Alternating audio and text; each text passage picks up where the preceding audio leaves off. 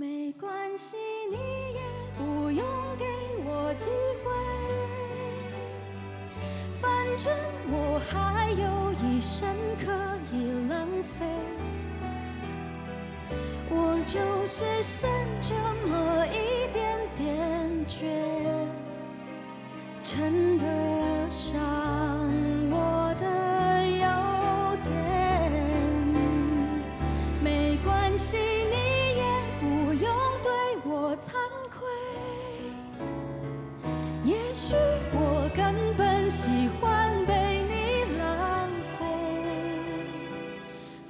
便你今天拼命爱上谁，我都会坦然面对。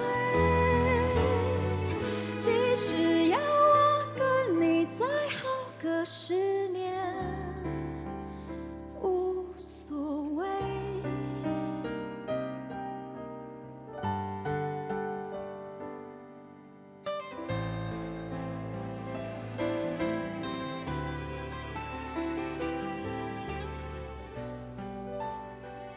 其实婷婷这十五年来有可能经历的心路历程，尤其是刚刚被学姐无情抛下后的心路历程，会让我想起邱妙金的长篇小说《鳄鱼手记》里描写女主角拉子的一段内心活动。书里的拉子最初发现自己喜欢同性的大学生水灵，她觉得这样的情愫带有美感，但的确残忍。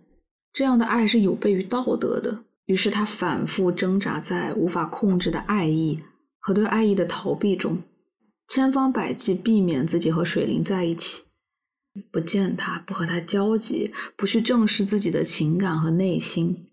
他推开水灵，对水灵绝情，也对自己残忍。原因是他害怕他们两个会共同跌入无边黑暗的深渊。面对着喜欢女人的事实。同时又将异性恋正统视作不可撼动、只得服从的绝对事实，拉子的内心无比撕扯、混乱。他在日记中写下了接下来的片段，那是一封给水灵的信。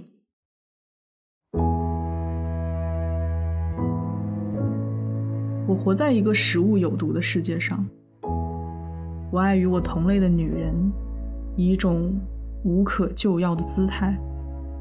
从爱的自觉在我生命中诞生，直到目前，“无可救药”这四个字包含我全部的苦难。这个判刑也将是我贯穿一生的重恶。顺任自己的爱欲，吃下女人这个食物，我体内会中毒。面临这样的设计，我跟自己解释有三条路可走：一是改变食物，二。发明解毒剂。三是代替性生存策略。所以说，拉子将自己喜欢女人类同于饮鸩止渴这样的事情。于是他为了挽救自己啊，想到了三个方法，进行了逐一讨论。嗯，那第一个是改变食物，也就是强迫自己不再喜欢女人。改变食物这种方法是在我接受你之前。设法想扭转我命运的全部努力。整个青春期，我都把精神花在隔离自己的爱欲。那是在我发现压迫自己朝向相反方向的无用性之后，暂时能把自己的恐惧圈在一个范围里，避免它无法控制的扩散唯一的可能。这是一个自欺欺人的假设。如果我能爱上男人，爱女人的痛苦就会消失。原本对自我认识形成的事实就会不见。其实，爱女人跟爱男人根本是不相干的两回事。对女人的爱欲既已展现，无论以后是否会消失，或在记忆里将留存下什么面貌，它已经在我里面，犹如和它对抗而引发冲突的部分，又更早在那里。道理相同，像一缸水，原本已加进黑色染料。再加进别的颜色，或许会改变外观的颜色，但却无法将水中有黑色这个事实除去。我一直没办法爱上男人，那种情况就像一般的男人不会爱上另一个男人一样自然。所以，改变食物的内在律令，长期侮辱着我自己。在我发现自己以一种难容于社会、自己的样貌出现之前，它已形成它自然的整体了。而我只能叫嚣、恐吓、敲打它。当实质上奈何不了它时，我就在概念上否定、戕害自己。这样的悲哀，你能了解吗？爱上你。把自己给出去，回想起来，那是一个更不忍卒睹的过程。记得在离开妻子而不顾时，在一封告别信里写着：“在你的身边，我将近腐烂了。放开自己去爱，来不及发明解毒剂，就是腐烂化的过程。”所以，拉子首先否认了改变食物的可能性。他认为自己天生是受诅咒的。必须要喝下女人这碗毒药。于是他想到了第二条路，找到解毒剂。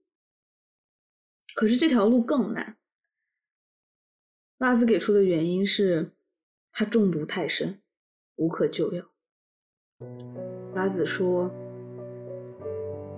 是我没办法接受自己，那个在相爱之中所使用出来的我，也就没办法解毒。”毒源是更早种下的，毒源是全部人类为我种下的。他们全体以下毒的方式在那里发出大合唱的鼓噪，在我还没把这个自己推出到其他人之前，我已先替他们盖上作废的章，撕成碎片。那最后一种方法就是替代性生存策略。既然食物有毒且没有解药。那有什么办法能让他不吃饭也活着？这个问题的背后，实际上说的是：如果爱是禁忌，一触犯就要遭受无可避免的惩罚，那人该怎么样在没有爱的条件下活着？以什么来填补爱这样的基础需求？可这样的生活又是什么样的呢？我替换着各种不同的方式。补那个要吃食物的洞，原本以茅草覆盖的洞已然凿深。进食时代结束，又不剩进食后的独立，在爱欲上的饥饿，如地底礁石般突出。在离开你这颗大毒蕈之后，急剧消克我生命的탄性。水灵，你难以想象，在那十八个月里。我随时都怀着自己即将灯枯油尽的害怕，拼命借着介入人群的热闹工作、追逐轻浮的短暂情感及酒精的麻痹，轮流勉强自己活下去。那是像狗一样到处翻找食物的仓皇狼狈。所以拉兹给自己找了三条有可能的活路，然后他又很冷静地否决了这三条路。他把自己剖析的明明白白，他竭尽全力压抑自己，发现那只是徒劳。他爱女人的事实，需要靠吃毒药活下去的人生，好像就是无解。于是，在他冷静的考量后，他屈从了爱的召唤，决定去找水莲。信的最后，拉子在一番激烈的思想斗争后，写下。写到这里，我手已疲软的发抖。直到现在，我仍然相信你是爱着我的。它像是一种信仰，支撑着我游过自己的死亡边界，游过相隔十八个月的现实时空，前来皈依附靠。但为什么直到这个点，你才做出这个行为的决定？正是我过去所恐惧和等待的。把我像一只破拖鞋一样丢到垃圾场。我在灰烬里没找到我，你说把我供到神坛上了，炉里烧的却是别人的香火。我要到哪里翻找我的信仰？